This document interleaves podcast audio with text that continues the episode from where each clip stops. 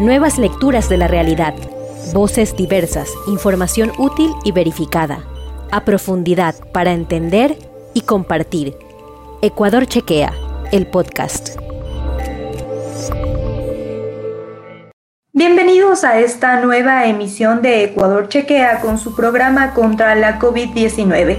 En este programa analizaremos todos los temas relacionados a causa de la pandemia de coronavirus y contaremos con la participación de expertos en medicina y salud pública para disipar los mitos o contenidos engañosos que circulan alrededor de la COVID-19. Este espacio también será un espacio informativo en donde les pondremos a detalle y en contexto los hechos que ocurren alrededor de la pandemia. Estaremos con ustedes cada miércoles desde las 5 de la tarde hasta las 5 y 30. Muchísimas gracias por acompañarnos durante esta transmisión y en este programa trataremos el tema el nuevo plan de vacunación en Ecuador.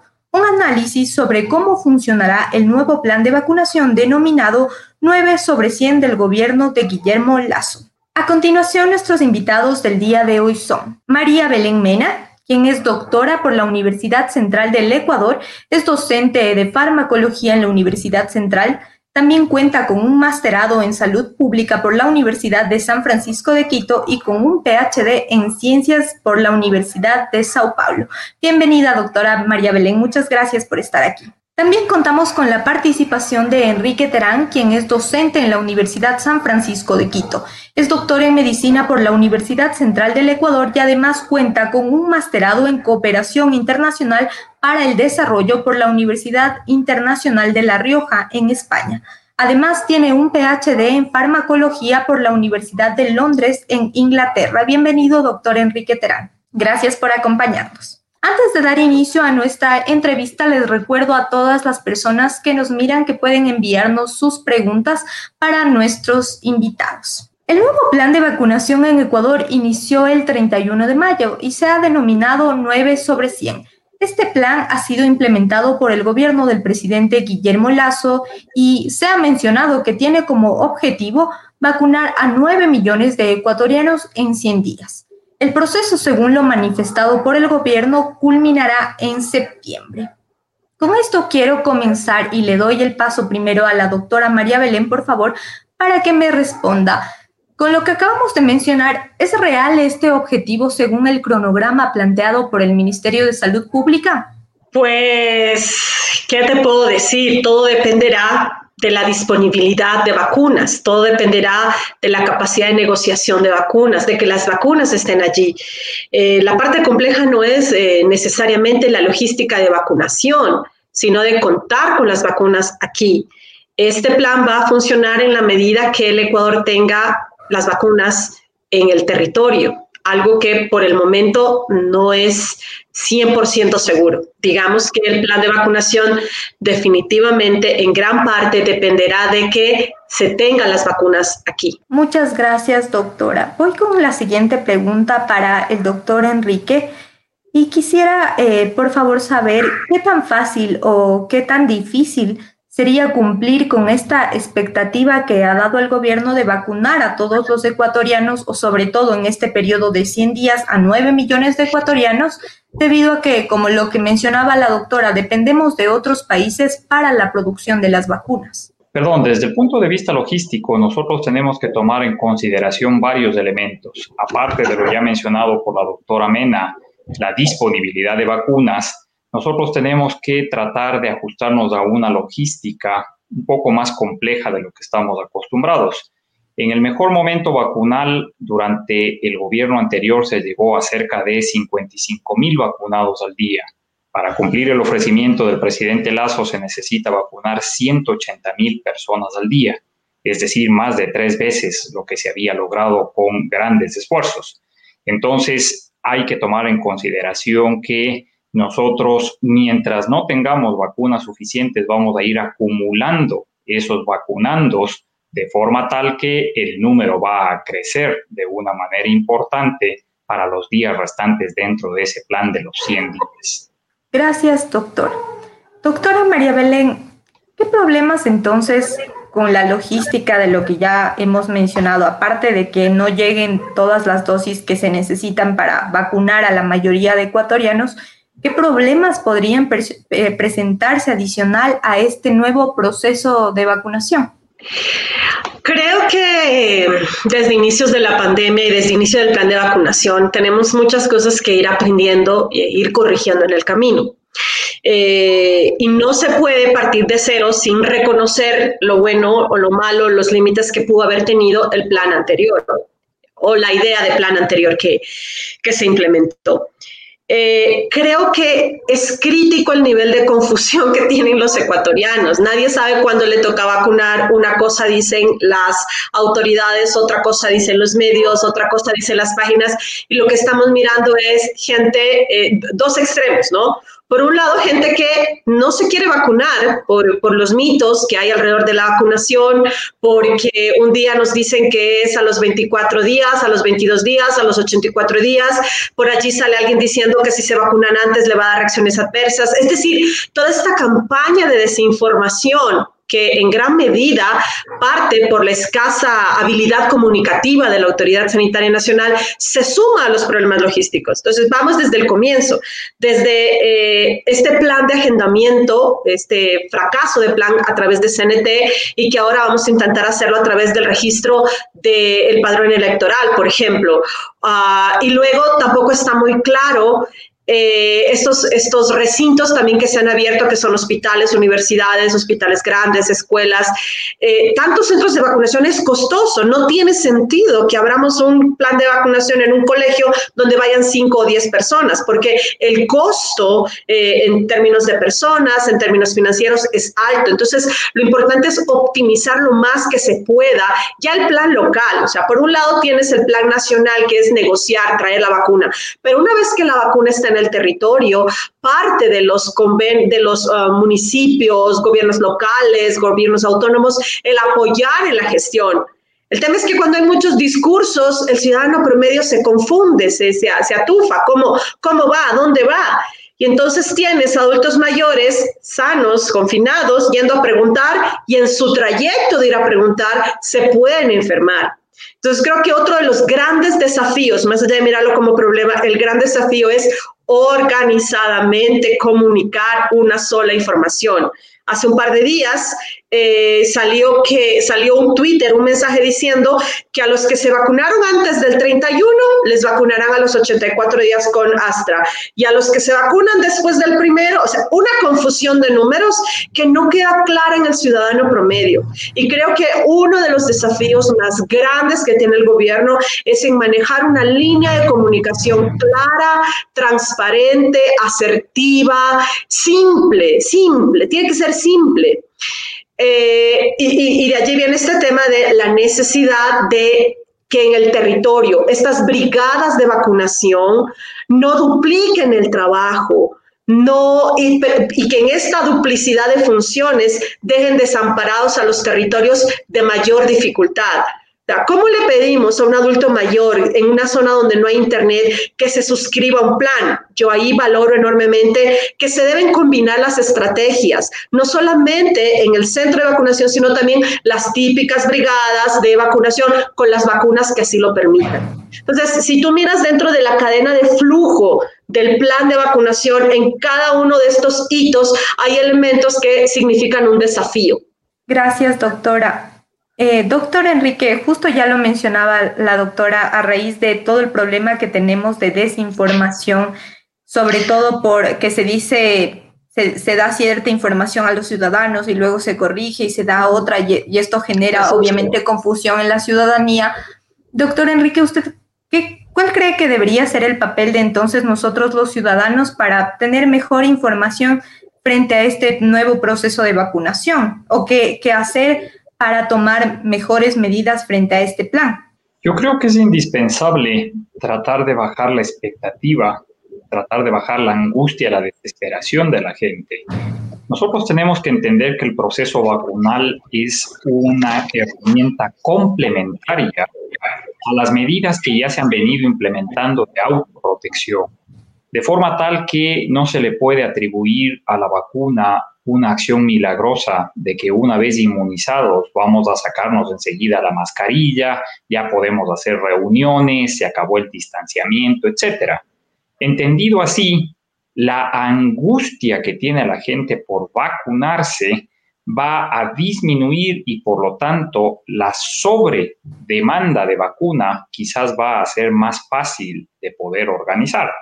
Lo que hemos observado en los últimos meses es que la gente cuando se entera que están vacunando en algún lado, acude, le hayan llamado o no le hayan llamado, va por si acaso, es que yo tengo una enfermedad, es que yo tengo aquí un certificado, es que a mí ya me toca, yo doy clases a veces por correo. Se empiezan a inventar historias para tratar de ganar un espacio en la fila y poder vacunarse antes. La pregunta es, ¿y usted para qué quiere vacunarse antes? Y casi siempre la respuesta es para regresar a la vida normal.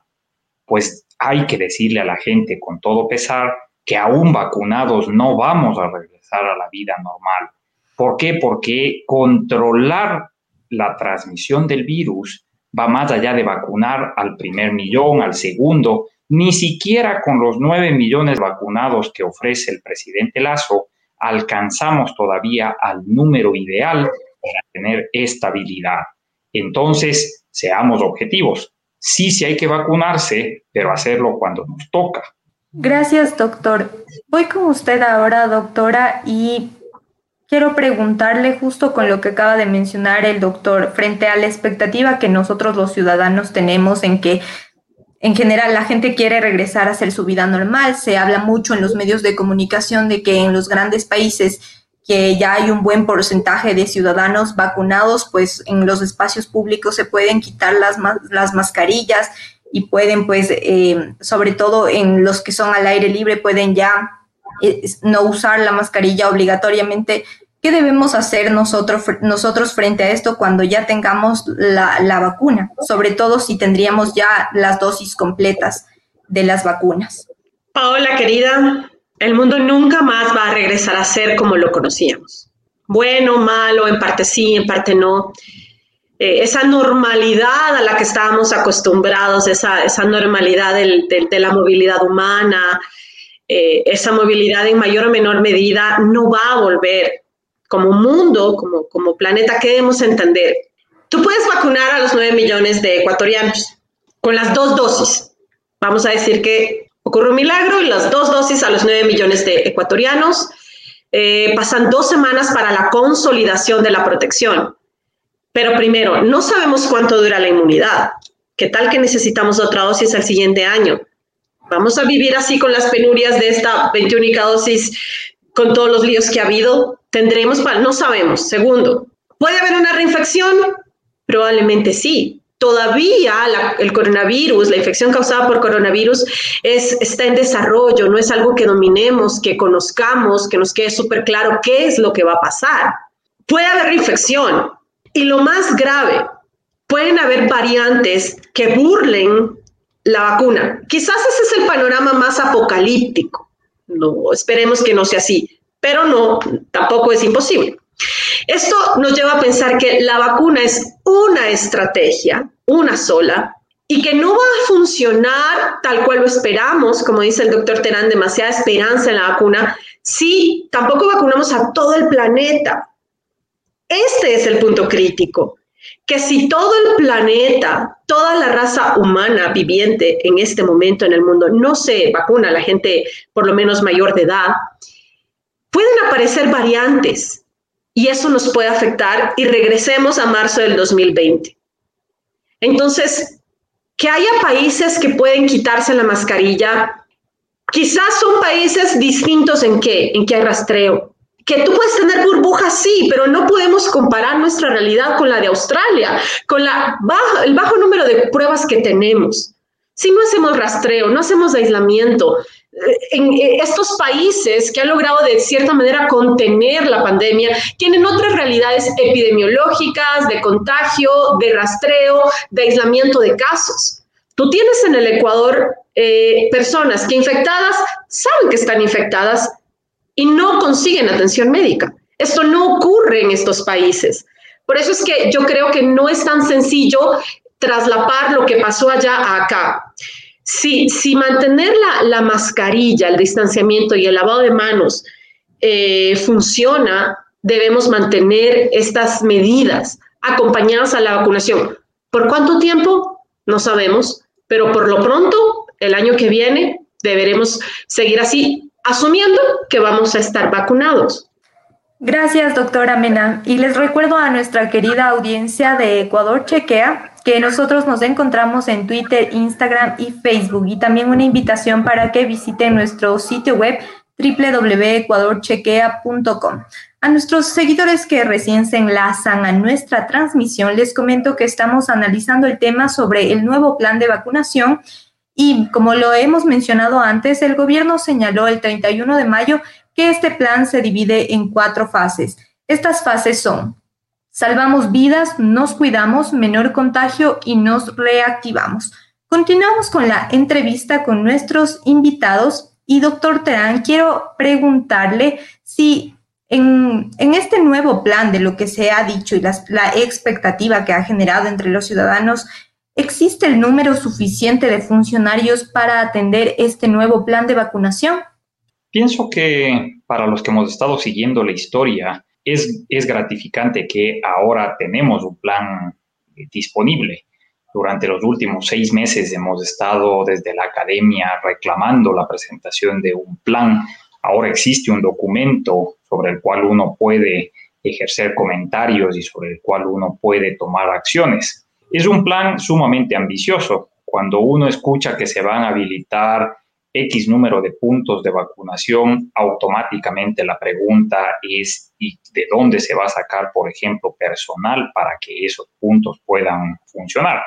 ¿De dónde se van a sacar los insumos, etcétera? Porque tampoco podemos pensar que todo es cuestión de vacuna. La vacuna necesita ser aplicada y para ello se necesita gente, se necesita jeringuillas, etcétera, etcétera. Afortunadamente, dentro del propio plan encontramos con satisfacción que está considerado la participación de actores adicionales a los del Sistema Nacional de Salud. Está considerado, por ejemplo, la participación de AFEME como facultades y escuelas de medicina, las facultades de enfermería, otros profesionales de la salud, de los gremios, están incluidos. Por lo tanto, luce como que va a haber suficiente capital humano voluntario dispuesto a apoyar la gestión del ministerio.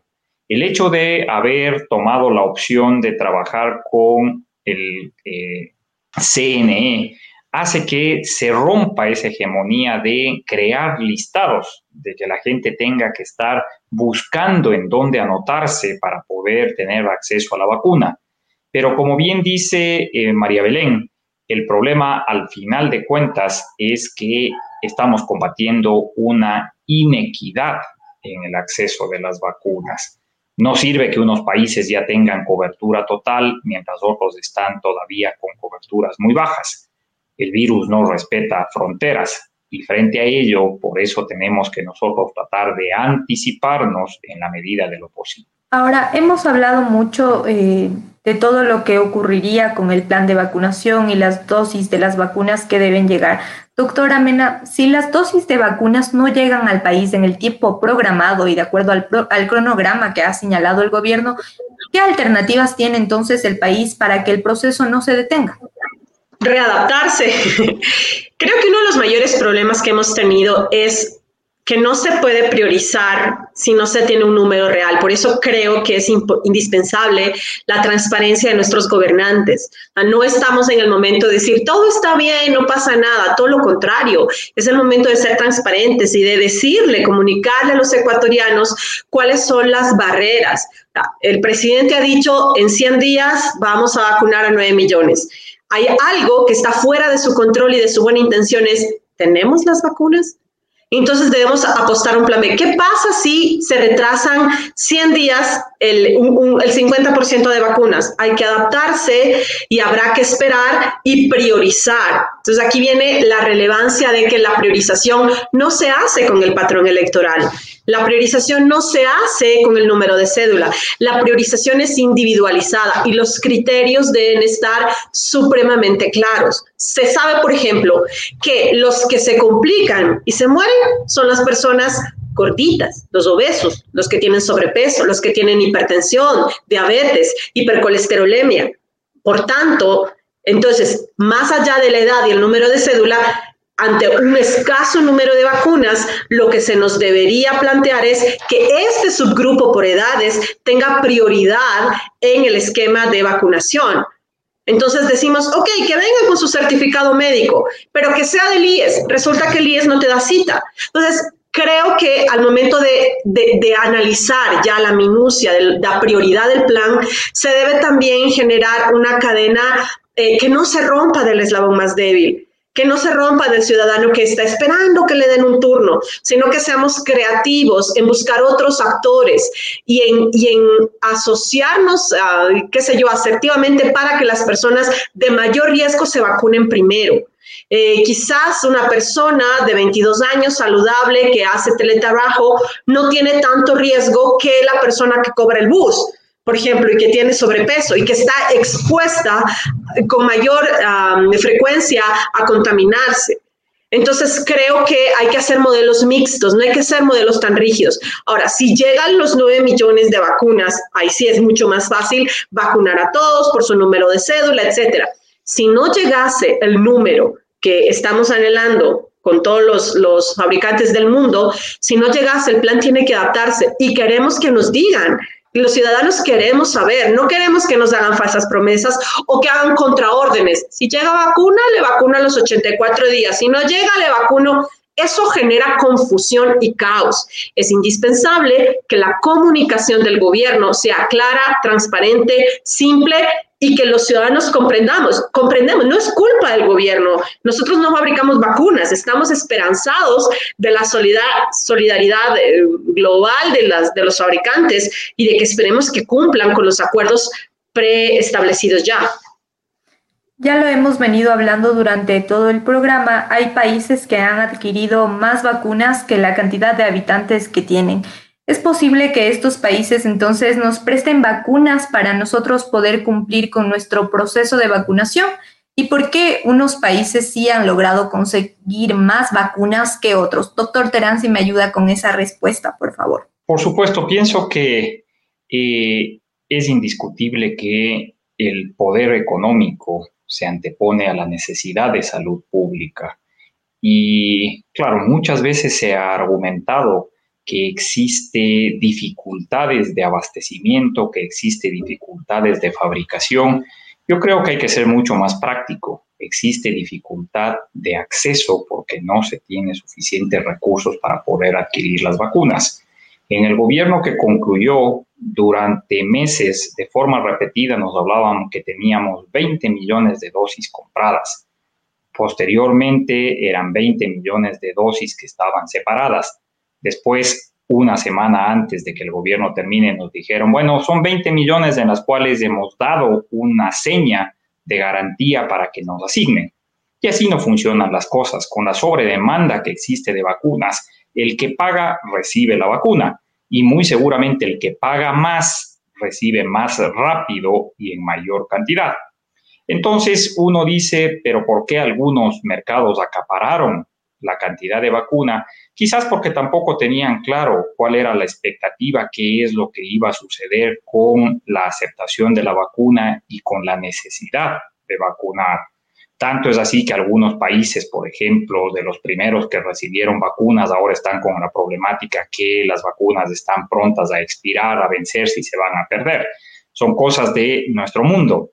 Pero recordemos que cuando estaba por salir la primera vacuna, diciembre del 2020, nosotros fantaseábamos, soñábamos que en un periodo récord de tres meses para marzo del 2021 decíamos va a estar vacunado el 95% de la población. Qué ilusos. Cuando vemos nuestra propia realidad en el Ecuador, primera dosis me parece que ha recibido el 8.3% de la población y las dos dosis completas estamos en alrededor del 3.8% estamos con indicadores sumamente bajos. No somos los únicos en la región. Pero desafortunadamente esto se va marcando cada vez más en términos de la inequidad de acceso. Recibir vacunas donadas es un arma de doble filo, porque empezamos nosotros a tener intermediarios en el manejo de un producto sumamente delicado como es la vacuna.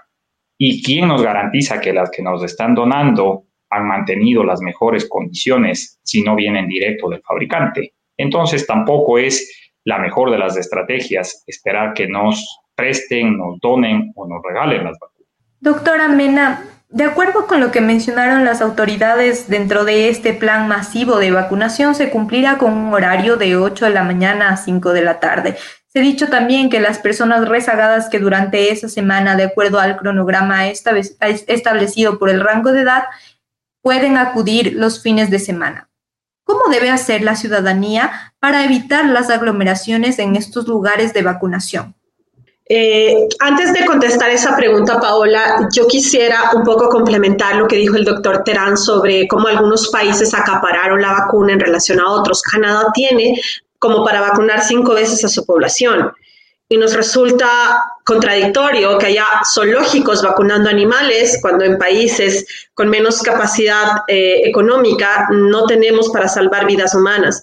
Y eso nos enfrenta a un problema mundial de escasez, de producción, de transferencia de tecnología y también de la pobreza que hemos tenido los países para armar eh, coaliciones regionales, para comprar como bloque de América del Sur. O sea, la falta de liderazgo entre las naciones ha hecho una especie de salves el que puede Compra el que más tiene plata y el que más tiene capacidad de negociación y con una debilidad de un gobierno de salida, eso nos ha pasado factura y es algo de lo cual la humanidad deberá aprender en su momento. Eh, sobre lo del plan de 8 a 5, pues eh, creo que eh, cómo evitar aglomeraciones de nuevo. Creo que la información del gobierno debe ser asertiva, clara, precisa, porque la mayor cantidad de aglomeraciones se da no por la gente que le dicen su vacuna le toca el jueves a las 4, sino por el adulto mayor, la mamá, la hija, los cinco en combo que van a ver por si acaso nos vacunen. Si nosotros permitimos que alguien que no esté en la lista se vacune, generamos este caos, este desorden. Las aglomeraciones en cierta medida se han dado por la falta de información y porque tampoco hemos educado a las personas en decirles, si a usted le toca vacunarse a las 4, no madrugue a las 5 de la mañana. Entonces es una tendencia también de educar al usuario. Veo también que en el plan de vacunación se establece que eh, eh, del día hay números de cédula, hay eh, priorización, hay varios días a la semana. todas estas estrategias van a funcionar en la medida que haya vacuna suficiente, por supuesto, y a la medida que haya un plan de comunicación suficiente decirle a la población general que si a usted le agendan a las 4 de la tarde, llegue media hora antes, no llegue a las 5 de la mañana, porque todo el mundo se aglomera a las 5 de la mañana. Y usted llega sano, estando 8 horas, respirando ese mismo aire contaminado, puede que alguien esté enfermo, y usted sale contaminado. Se vacuna, le da COVID y usted dice, la vacuna no sirve. No es así, es que muy probablemente se rompió la cadena de protección. Miren, nos hemos cuidado más de un año en aislamiento, más de un año hemos sufrido. Podemos esperar un par de días más y necesitamos orden y disciplina.